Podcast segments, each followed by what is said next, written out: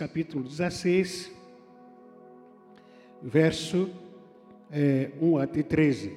Se Deus permitir, nas próximas quintas-feiras, eu vou estar repetindo, falando sobre esses assuntos, compartilhando com os irmãos aqui alguns princípios que nós passamos batir por eles. Né? E achamos que a, as finanças, muitas vezes, falar sobre as, a vida financeira não é tão espiritual quanto falar sobre o batismo do Espírito Santo. Não, sim, é espiritual. Falar sobre finanças também é espiritual, como também falar sobre sexualidade, é espiritual também. E a gente acha que não, isso aí é, não é, não é, não, tem base bíblico. Na Bíblia há princípio, a gente vai ver sobre isso aqui, é sobre o princípio e sobre finanças espiritual, vida financeira, como é que a gente pode administrar isso. Lucas capítulo 16, verso 1 até 13. Jesus também disse aos seus discípulos: Havia um homem rico que tinha um administrador e esse foi acusado perante ele de esbanjar os seus bens. Então ele o chamou e disse: Que é isso que tenho ouvido falar a teu respeito? Presta contas da tua administração, pois não podes mais ser meu administrador. E disse o administrador a si mesmo: Que vou fazer? Já que eu, já que o meu senhor me tira a administração, para cavar não tem força, e, e tenho vergonha de mendigar. Mas sei que o que, o que vou fazer? Para que, quando for tirado da administração, me recebam em suas casas. Então, chamando eh, cada um dos seus dos, dos devedores do seu senhor, perguntou no primeiro: quando, deve ao meu senhor? Ele respondeu: sem, sem batos de azeite. Disse-lhe então: toma a tua conta, senta-te depressa e escreva 50. É, perguntou depois a outro, e tu, quanto te é, deves? Ele respondeu, 100 coros de trigo. Ele disse, toma a tua conta e escreve 80. E aquele senhor elogiou o administrador injusto por ter procedido com astúcia, pois os filhos desse mundo são mais astutos para com a sua geração do que os filhos da luz. E eu vos digo ainda: fazer amigo por meio das riquezas da injustiça, para que, quando estas vos faltarem, eles vos recebam nos seus tabernáculos eternos. Quem é fiel no pouco, também é fiel no. Quem é injusto no pouco, também é injusto no muito. Se não fostes fiéis nas riquezas injustas, quem vos confiará as verdadeiras? E se não fostes fiéis com o que é alheio, quem vos dará o que é vosso? Nenhum servo pode servir a dois senhores, pois odiará a um e amará o outro, ou se dedicará a um e desprezará a outro. Não podeis servir a Deus e as riquezas. Em outras versões diz e a mamon. Há uma, algumas frases aqui, frases de Charles Spurgeon, que diz: quem serve a Deus por dinheiro é capaz de servir ao diabo por melhor salário.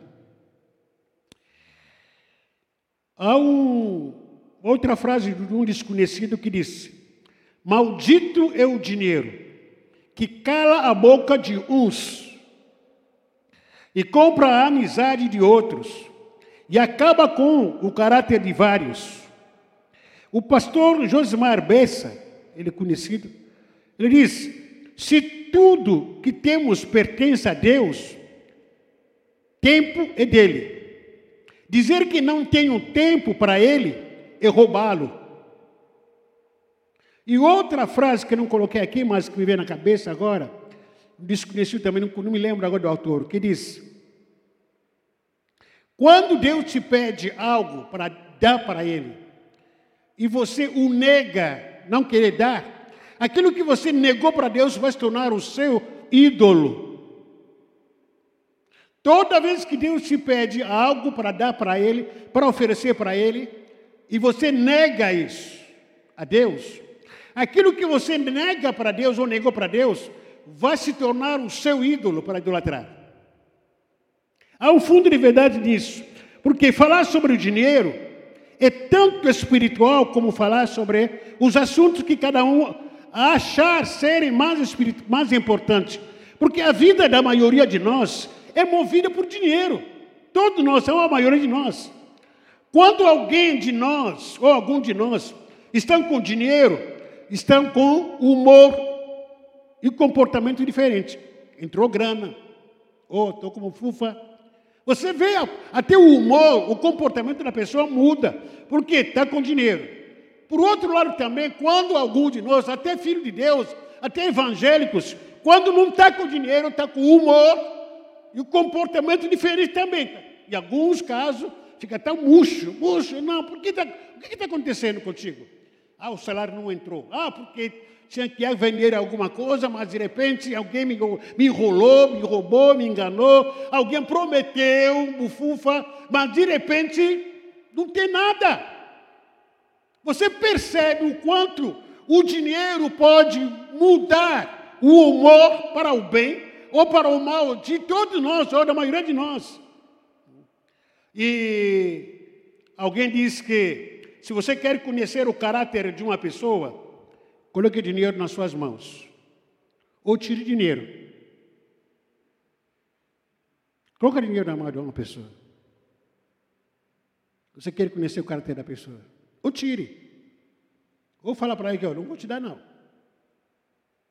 Vou dar para ele, vou dar para ele, vou dar E para mim, você não tem. Como é que fica o seu humor? O seu caráter?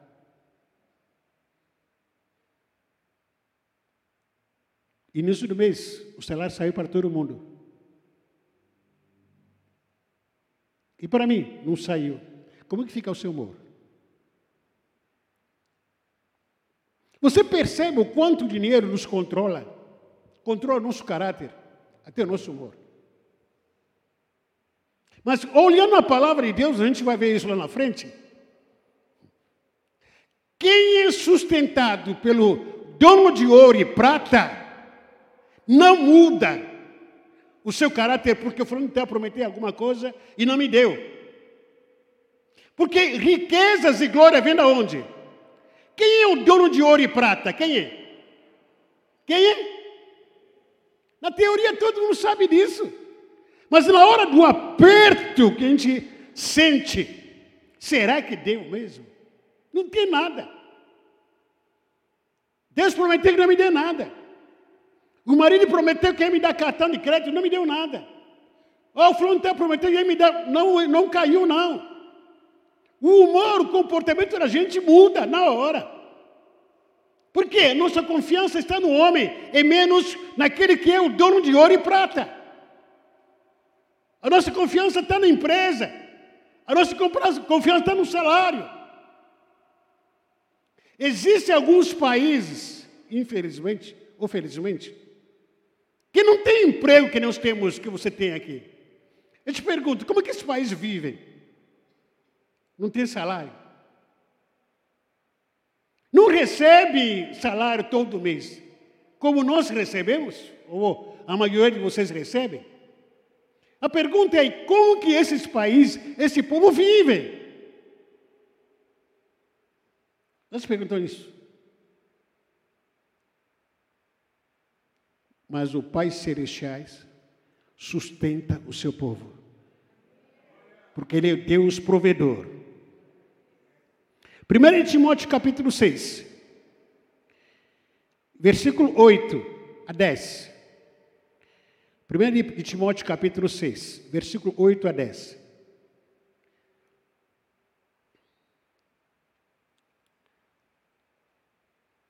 Portanto, se temos comida e roupas, fiquemos contentes com, com isso.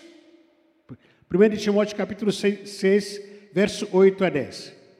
Se temos comida e roupas, fiquemos contentes com isso. Versículo 9.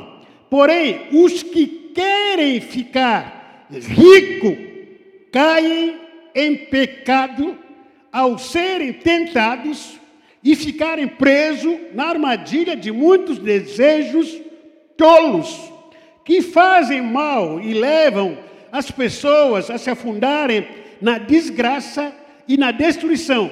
Versículo 10: Pois o amor ao dinheiro é a fonte de todo tipo de males. E alguns, ou algumas pessoas, por quererem tanto dinheiro, se desviaram da fé e encheram a sua vida de sofrimento. A Bíblia não está dizendo que o dinheiro é mau. Não, você não pode ter dinheiro. Mas a Bíblia está dizendo aqui, ó, se você é controlado ou dominado pelo dinheiro, ter dinheiro é outra coisa. Ser dominado, ser controlado por ele é outra coisa. Ter dinheiro, você ter controle desse dinheiro, dominar sobre o dinheiro, é uma história. Agora, o dinheiro te controlar, te dominar, outra história. Quando você é dominado e controlado por dinheiro, a primeira coisa que acontece quando você é controlado e dominado sobre o dinheiro, aliás, quando você é dominado pelo dinheiro, a primeira coisa que acontece contigo, você muda o coração. Por que o coração de Judas, que 24 horas andava com Jesus, 24 horas, dormia a mesma família com Jesus, por que o coração dele mudou? Por quê? Porque ele ficava com dinheiro que era arrecadado pelos discípulos e por Jesus, doações que eram feitas, e olhou para aquilo, ele se deixou controlar por aquilo. O coração dele foi dominado por aquilo. Olhou, cobiçou aquilo. Irmão, o coração é, do, do homem é muito enganoso, muito sutil. Tudo começa por aqui. Tudo. Tudo começa aqui no nosso coração. Balanceou, bobeou, você é afetado. Já era. Já era. Então, quando você controlar por dinheiro, a primeira coisa que vai mudar é o seu coração. A pessoa estava tão bem, tão bem, está com a gente aqui, orando, buscando, tal. Daqui a pouco o dinheiro entra no assunto. E a, a, vida, a vida, dessa pessoa é controlada por dinheiro. Daqui a pouco começa a olhar para a esquerda, para a direita, e fala que não, aqui não estou mais aqui, vou procurar outro lugar que tem mais dinheiro, ah, tem mais oportunidades, entre aspas, tá? Vou procurar outro lugar para. Porque o dinheiro já começou a fazer parte do seu coração, muda o seu coração e também muda as suas prioridades e muda os seus valores. Porque o dinheiro entrou, começou a dominar o seu coração.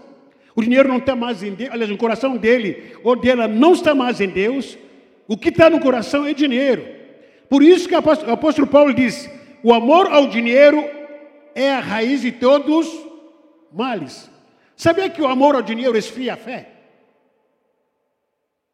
O amor ao dinheiro esfria a fé. Você estava aqui, principalmente a gente vê novos convertidos, ou outros irmãos aqui, estava tão bem na igreja, cultuando, é, servindo a Deus, orando. Mas o diabo abre uma porta de emprego por aí com um salário prometido, um salário por aí, melhor salário, vai ganhar em dólar, que nunca vi falar de dólar na sua vida. Cresce o olho. A fazer o quê? Abrir mão da fé. Que fé nada. O que eu vou ganhar com a fé? O que eu vou ganhar com a fé? A pessoa começou a trabalhar de domingo a domingo, não parece mais, ganhando muito bem, entre aspas. E você é feliz com isso? Você pode ganhar muito dinheiro.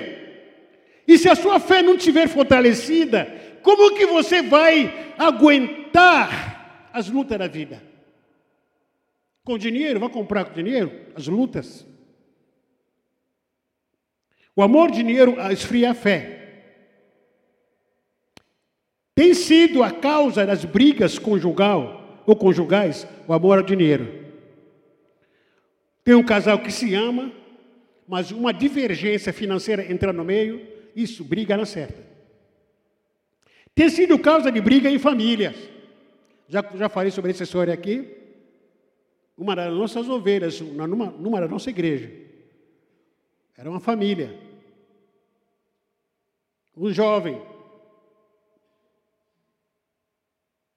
matou a mãe por causa da herança. Dinheiro. Dinheiro. Você como é que dinheiro transforma o coração? Eu praticamente não consigo aceitar isso. Uma, uma mulher, uma mãe que te trouxe no mundo, te carregou nove meses, te suportou com aquelas dores da, da mulher, te coloca no mundo. Amanhã começa a imaginar, pensar em matar a mãe. É coisa diabólica isso. Só pode ser diabólica. Possível.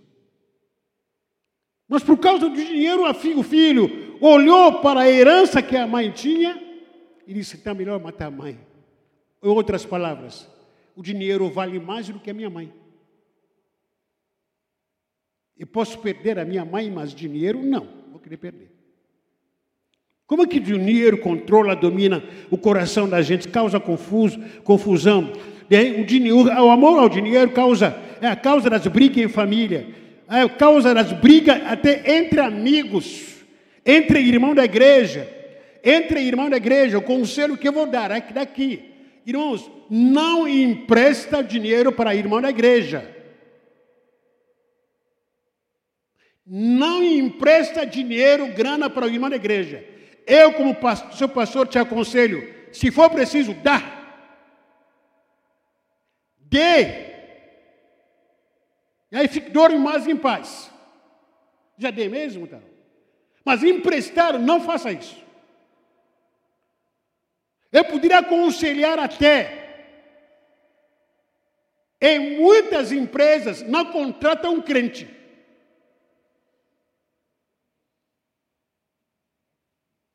Porque muitos crentes são preguiçosos.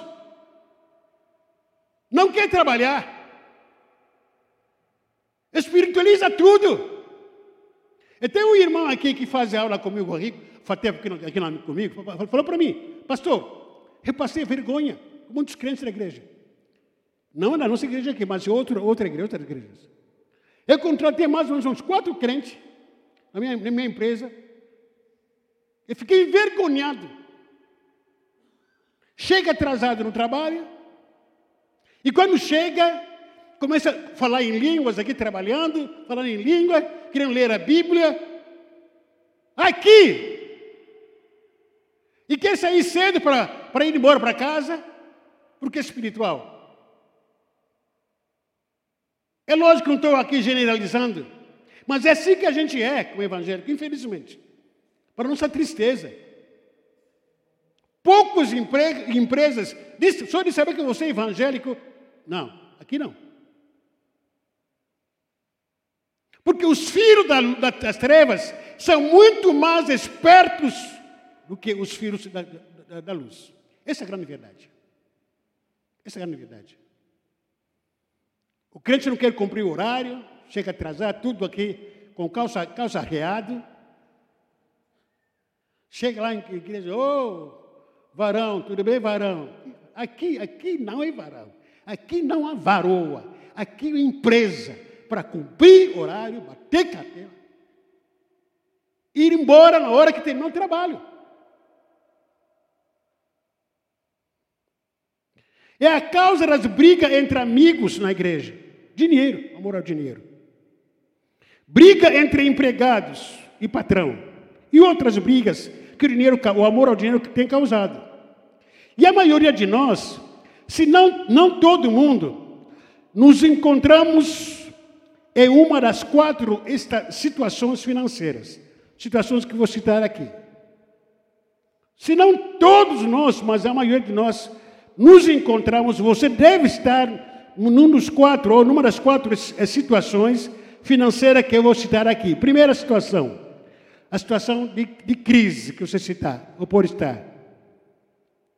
A crise financeira, que alguns estão é muito sério uma série de crises financeiras que não tem tido mais saída. Não tem mais saída. Está no sufoco. Está vindo para a igreja, está trabalhando, está fazendo um monte de coisa, mas está no sufoco, financeiramente falando. A segunda situação é a beira de desastre financeiro. O que, que é isso, pastor? Alguns enfrentam a realidade diferente. Vivem cansados de ganhar um salário após outro, estourando sempre os limites financeiros, cheio de dívidas altas e dinheiro baixo. A terceira é, é, fase que alguns podem se encontrar é a fase equilibrada. Aqueles que estão em boa forma financeira conseguem ser um bom gerente financeiro, administrar tudo financeiramente falando, mas mesmo assim pode não estar honrando a Deus. Não é dizimista, não é ofertante, não doa nada para a obra do Senhor. Eu te pergunto, comecei lendo dois textos aqui no, fim, no começo. De 1 de Crônicas, capítulo 29. Depois nós lemos a primeira, aliás, Lucas, capítulo 16. Preste atenção. O ouro e prata de quem é? Deus é o dono de quê? Ouro e prata. E quando a gente olha para o texto de Lucas a gente leu, se fala a história do, do um empresário é? O rico e o administrador, perdão. Quem é o rico? Quem é o administrador? Presta atenção, não quero entrar em detalhe aqui, por favor. Você e eu somos administrador de ouro e prata que Deus tem colocado na nossa mão. O dono aqui é Deus. De tudo que você tem, eu e você somos simplesmente administrador daquele que é, que é o que tem ouro e prata. Pertence a Ele. Toda a riqueza vem do Senhor. Ele coloca na minha mão, Ele coloca na sua mão. Para quê? O dinheiro é seu? Não. O carro é seu? Não. A casa é sua? Não. O salário é seu? Não. Toda venda que você vai adquirir, vai fazer, é sua? Não. De quem é? De quem é dono de ouro e prata. Se você tiver essa noção, tenha certeza que, sou, que eu sou apenas administrador, a sua vida vai mudar. No dia que você tiver esse entendimento, que eu sou apenas administrador aqui, não sou dono do meu salário, não sou dono da minha casa, não sou dono do meu, é, sei lá, do, do meu carro, não sou dono da minha televisão, não sou dono do meu celular, eu tenho um dono, aliás, tenho um dono, apenas aqui sou o gerente, eu sou administrador do que Deus tem colocado na minha mão. E aquilo que Deus colocou nas minhas mãos, é preciso administrar com sabedoria e temor a Ele. Não abusando de qualquer maneira, usando aquilo que não me pertence, de qualquer forma. Por que, que o gerente do banco não pega dinheiro lá no banco e leva para casa dele. Por quê? Por que não leva? Hã? Não é dele. Por que o gerente do banco muitas vezes não pega o dinheiro lá, vou comprar minhas casas, vou comprar apartamento para mim? Por que não faz isso? Porque vai preso. Esse mesmo também é o conceito que vem lá do Senhor. Você é um gerente do banco. Você administrando tudo errado, tudo confuso, o que Deus colocou nas suas mãos, você está preso. O mamão te prendeu. Demônio prendeu você. E não é seu, está administrando, está roubando. O dinheiro não é seu, não é meu. é daquele que é o dono de ouro e prata que colocou nas minhas mãos. E eu preciso ser como servo fiel. Servo o quê? Ele está dizendo aqui, ó, se vocês for fiéis no pouco, quanto que está ganhando? 50 reais. Seja fiéis nesse pouco, nesses 50 reais. Porque no muito, Deus vai colocar nas tuas mãos. Seja fiel. Honra a Deus. O gerente colocou, aliás, o dom de ouro e prata colocou pouco nas minhas mãos, mas vou guardar isso. Eu vou zelar por aquilo que ele colocou, ele confiou nas minhas mãos. Eu vou honrar a ele, porque no dia que, vou ter que dar contas para o dono de ouro e prata, ele vai olhar para mim: ó, oh, puxa vida, você foi muito fiel. Eu vou te dar mais. Vou te dar mais. Por isso que acontece entre nós, a gente percebe por que o fulano está prosperando mais e outro não. Fidelidade. Fidelidade é uma coisa secreta. Uma fidelidade é uma coisa íntima, eu com Deus. O que, que Deus me deu? O que, que eu vou fazer com aquilo que Ele me deu? Colocou nas minhas mãos. Temos a terceira, a terceira, a, Terceiro grupo de pessoas aqui, os equilibrados. E quarto grupo aqui que nós temos dentro dos grupos que eu citei aqui, aqueles que honram a Deus, aqueles que estão honrando a Deus. Que tipo de pessoas que estão honrando a Deus? São pessoas que obedecem os princípios bíblicos e conseguem controlar as suas finanças de uma forma que honra a Deus, confia na provisão de Deus. E nós temos, infelizmente, a cultura do amor ao dinheiro é muito impactante que tem nos ameaçado, que tem nos, nos escravizado, essa cultura do amor ao dinheiro. Nós vivemos numa cultura materialista. Você é obrigado a manter o alto status. Não se satisfaz com, com, os, com menos. Enchemos as nossas guarda-roupa com o quê? Guarda-roupa está entupido de, entupida de tanta roupa que você ganhou. Está chegando agora dia das. Quê? Dia de quê? Namoradas. Vai querer comprar, ganhar mais roupas. Irmãs, no mínimo aqui, cada um deve ter uns 10 sandálias, 10 sapatos.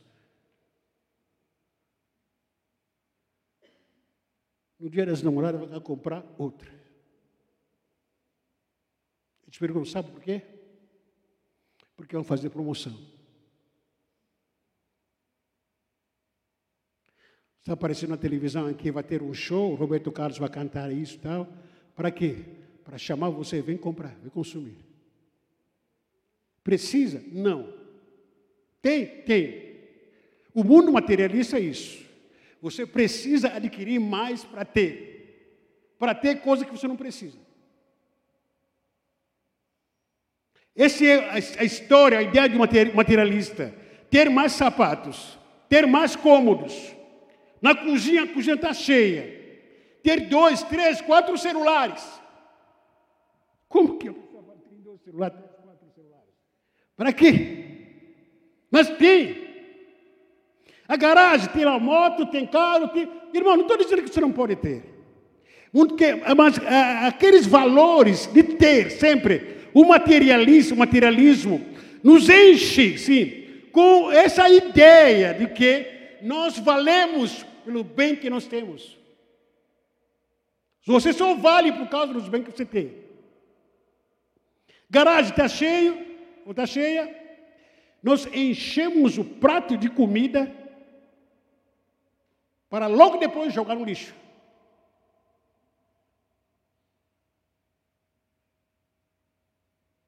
Deus está falando? Vai encher aquele pratão. Me lembro até agora. Me arrependi. Toda vez que me lembro dessa história, fico constrangido. Que pecado. Comecei a passar mal quando a gente foi para. Não se retiro de casais. Chegamos lá em Bragança Paulista. Aí passava mal. Vamos ter que parar para almoçar. Eu não estava bem. Não estava bem coisa nenhuma. Nada segurava aqui, meu intestino, tudo para fora. Vomitava. Aí com aquela fome aí, me deu uma fome, falei que Deus, você vai ter que arrebentar, encher prato de peixe, salmão, legumes, tal. Fui pesar, paguei, não sei quanto paguei, paguei até um carro, com certeza.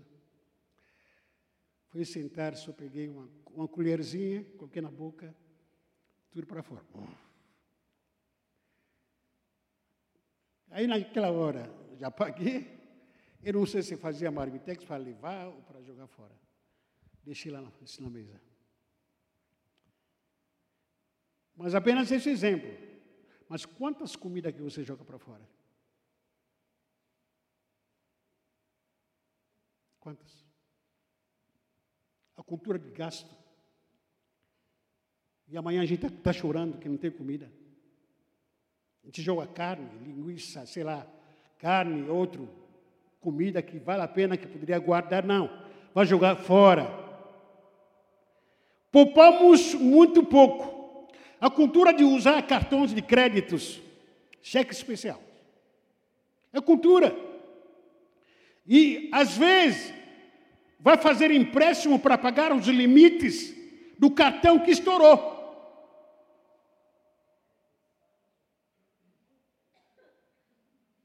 Está falando.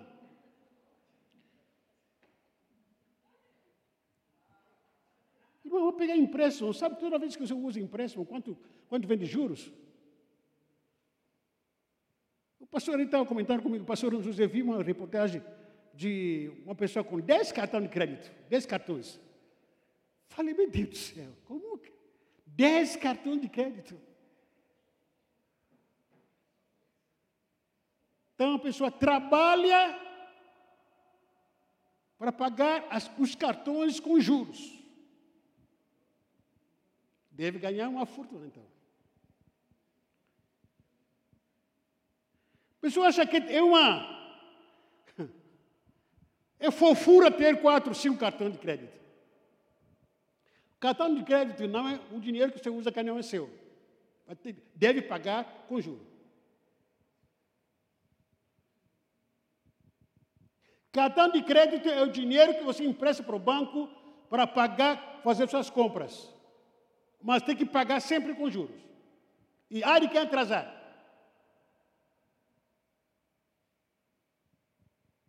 Mas é uma cultura que a gente tem. Faz parte do nosso dia a dia. Parte desses problemas foi causado pela natureza caída e pecaminosa, cheia de cobiça e inveja. Qual é a ideia da sociedade atual? Te convencer para comprar mais. Quando, na verdade, já tem tudo em casa. Mas a sociedade quer o seguinte: compre mais. Compre mais. Está em promoção. Essa é a palavra mágica. Compre mais. E essa cultura cria em nós alguns mitos que causam dependência escravizadora em nós. Primeiro desse mito que as coisas trazem felicidade na nossa cabeça. Ter mais coisa, você vai ser muito feliz. Isso é um mito, sim, é um mito. Por quê? Se as coisas trouxem, trouxe, ou trazem, perdão, felicidade, assim, os Estados Unidos e outros países europeus seriam nações estas de alegria, porque eles têm tudo. Será que as coisas trazem felicidade? A nossa cabeça que grita nisso. A nossa cabeça pensa nisso. Quanto mais coisas eu tiver, mais feliz que eu vou ter. Mas o, o, os americanos que têm mais coisas materiais é um país que se mata mais. É um país onde se suicida mais. Qual é a realidade? Infelizmente, são nações onde vive a, a prática de suicídio, divórcio, matança e depressão demais. O segundo mito é o, é o mito de endividar-se faz parte. Não, entra em dívida, faz parte, todo mundo se endivida. É muito comum isso. Há muitas consequências negativas com as dívidas e acaba interferindo na vida espiritual dos, até nos relacionamentos. Uma pessoa que está mergulhada em dívida, para orar, vai ter dificuldade para orar. Para se relacionar com outras pessoas, vai ter dificuldade. Porque até quando você vai se ajoelhar, se quebrantar diante de Deus, Deus, eu me ajuda assim, assim, assado, abençoa. Toda vez que aquela consciência grita, olha, você está devendo 10 mil reais com juros. Você fica desanimado. Você tem, pode orar uma noite, sei lá, uma hora, daqui a pouco você não vê, porque colocou essa dívida na mão de Deus, falando que Deus vai ter que pagar essa dívida para mim, porque eu fiz, fiz a conta, eu fiz a dívida, e aí vou entregar na mão de Deus, porque Deus vai pagar. Deus fala: hum, hum, hum, hum. Você fez a dívida, você que tem que pagar. Eu coloquei, eu, que sou dono de ouro e prata, coloquei prata nas tuas mãos. O que, que você fez com a prata que eu coloquei nas tuas mãos? Fez o quê? essa é a pergunta que eles vão fazer para você. Eu, como Deus, sou dono de ouro e prata. Não te neguei prata. Derramei prata nas tuas mãos. O que você fez com a prata? Ah, não, oh Deus, foi comprar açaí, tomei cerveja, tomei cerveja, fui passear, comprei uma promoção, gastei tudo. Agora, entrou em dívida, não, meu problema não é comigo. O terceiro mito é o mito de um pouco mais de dinheiro solucionará todos os meus problemas. O que ajuda para resolver alguns problemas é saber gerenciar o pouco que você tem. Repito, o que vai te ajudar para resolver seus problemas é saber gerenciar o pouco que você tem. Não é muito dinheiro. É isso que o apóstolo Paulo diz: tendo pouco, tendo com que comer, com que vos vestir, seja feliz com isso. Alguns, por querer ser rico, caíram em armadilha, em tentações. Por querer. Não é querer dizer ser rico é um problema, não. Se você consegue administrar prata que Deus tem colocado nas tuas mãos, creia que você vai muito mais longe ainda.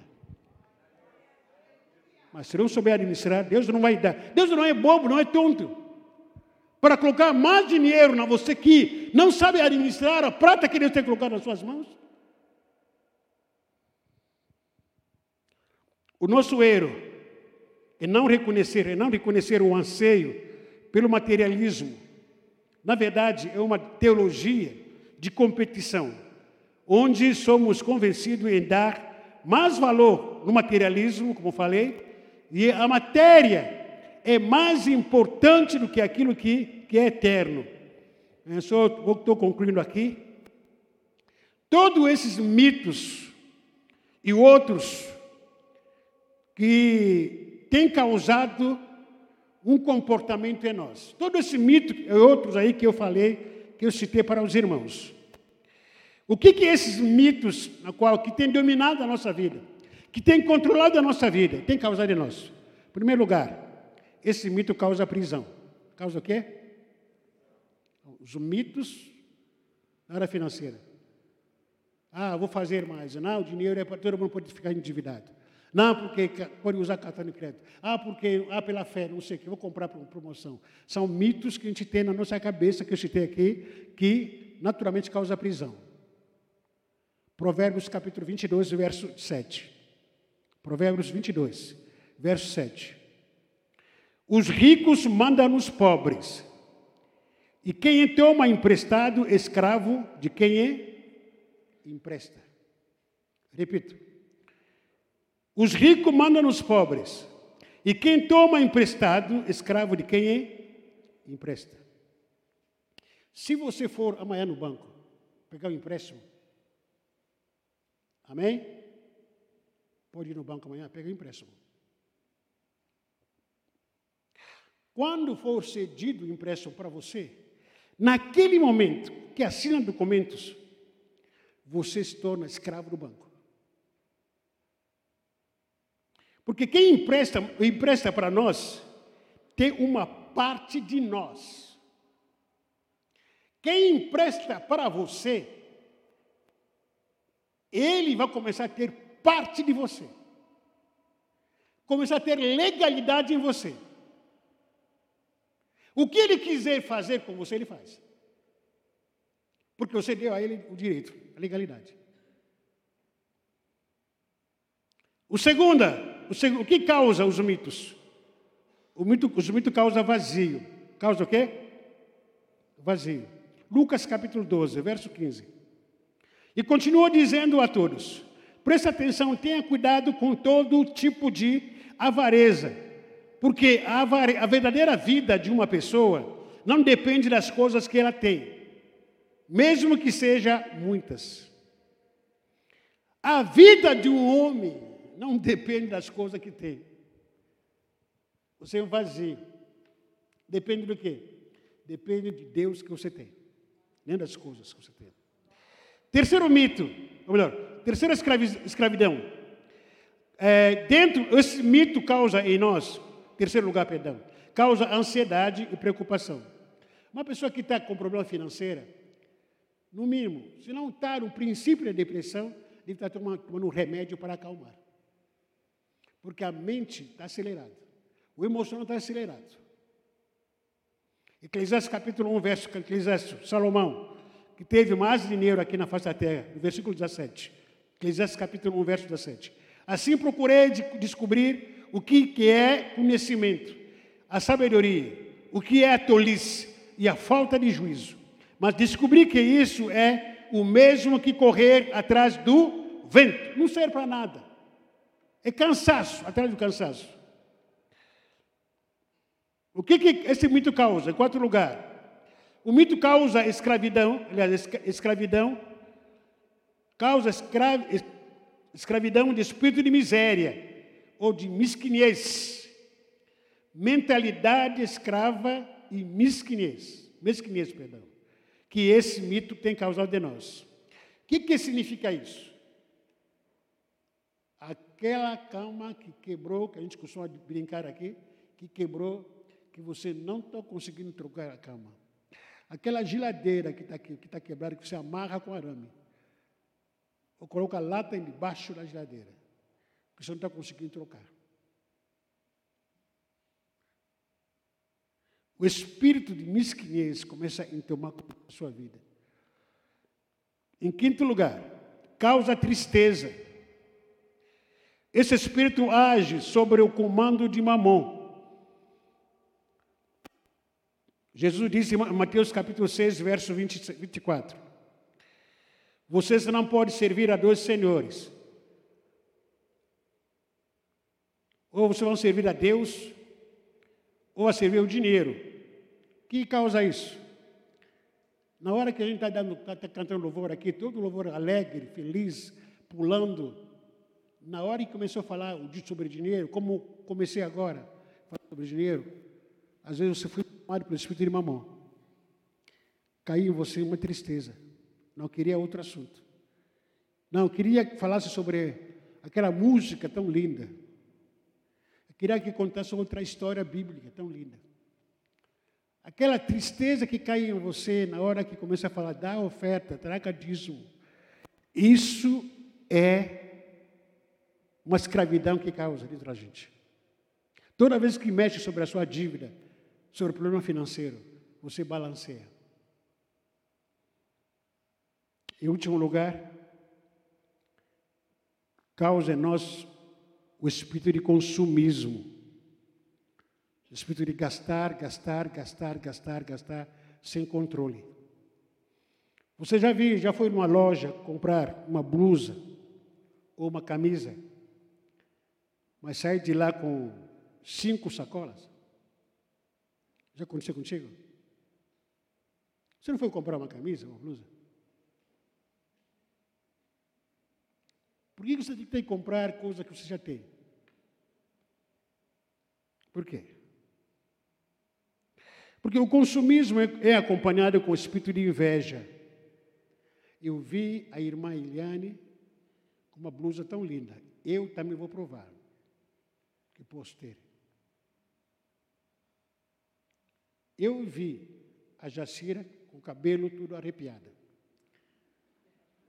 Eu também vou fazer, inveja. Ah, eu vi a Neia com os unhas. Como chama aquelas unhas longas, compridas? Parece, parece que é do Satanás aquelas unhas ali. Como chama aquelas unhas? Parece que é do porcelana, porcelana. Parece que é urânio do diabo, né? Faz... longa, comprida, tá? Não sei como é que as mulheres usam aquelas unhas lá. Melhor não brigar com mulher. Coloquei aquela unha no seu olho, já era. Ah, eu vi aquelas unhas da irmã Neia tão linda. Eu também vou fazer. O espírito de consumismo é acompanhado muitas vezes com inveja, sentimento de inveja. E a mão a gente sabe, por exemplo, oh, o irmão, neném, olha lá, está com tênis da marca, da Nike, lá, vermelho. Só que ele ganha um bufufa, ganha muito bem. E aí um adolescente que ganha, vive da mesada de um pai, da mãe, olha para aquilo e fala que eu também quero aquele tênis. Quanto que é? Sete mil reais.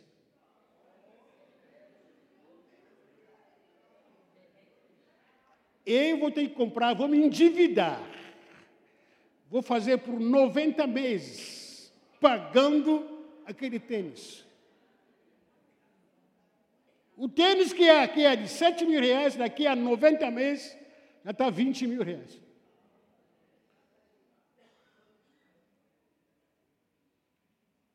Consumismo. Capitalismo é isso. A gente sempre quer competir com um com o outro. Ah, eu, ele também tem, eu também tenho que provar. Só que tu não sabe quanto que ele ganha, pô. Aquele ganha bem melhor do que você. Se contenta com o que você tem. Aceita que você tem. Não cai nessa. O dinheiro é seu, não é meu. Você é simplesmente administrador. Eu, como pastor de vocês, estou aqui mais de 20 anos aqui. Todo mês tem que mandar relatório para o pastor Newton. Eu sou administrador das finanças aqui. E no relatório ele precisa consultar. Como que foi gasto disso, como que foi gasto daquilo, como foi gasto disso.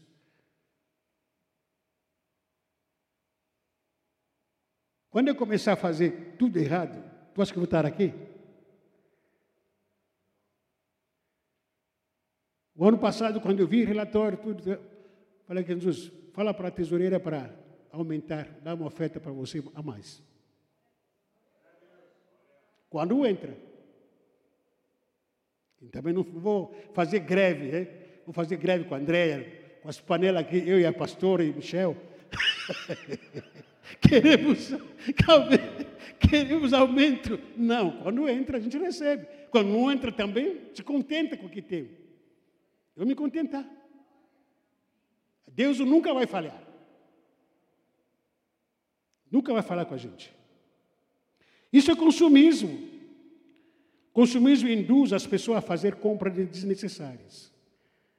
Não tem com que pagar, mas diz que vou pagar pela fé.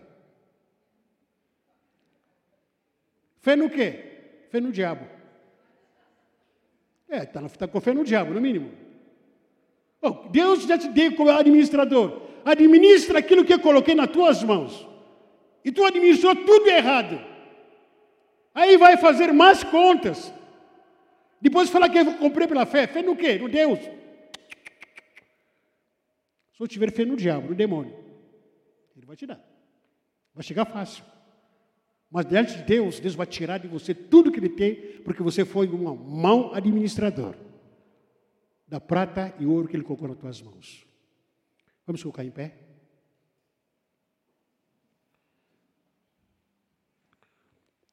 Nas quintas-feiras desse mês, se Deus permitir, a gente que está orando somente pela vida financeira do povo, da igreja do Senhor.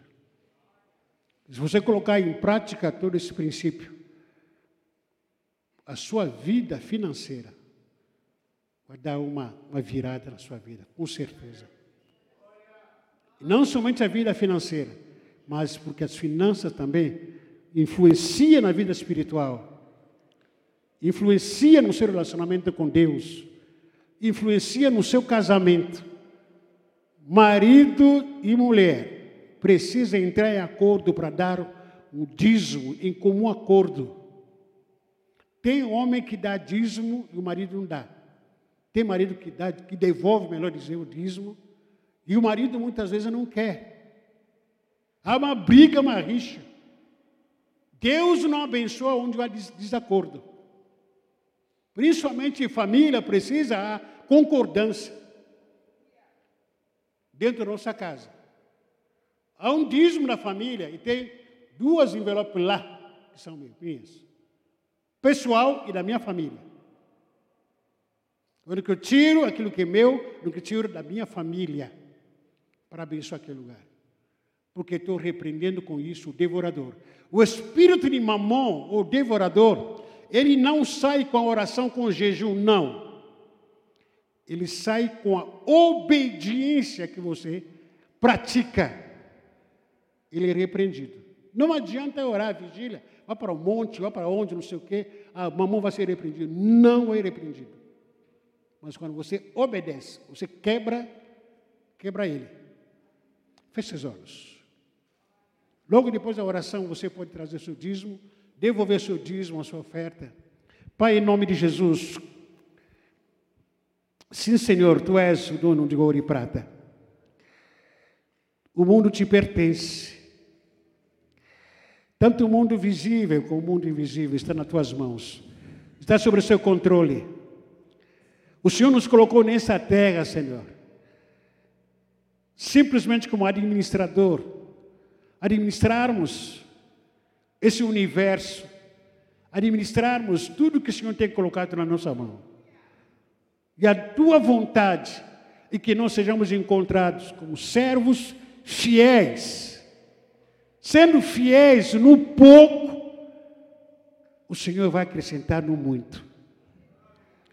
Por isso que em nome de Jesus, nesta noite, na autoridade que o Senhor tem me concedido, eu repreendo o espírito de mamon, eu repreendo o espírito desse século, eu repreendo em nome de Jesus o espírito de consumismo, eu repreendo em nome de Jesus todos os demônios que têm agido, Senhor Deus, que têm afetado as finanças do teu povo, e que quando as finanças são afetadas, a vida espiritual também é afetada.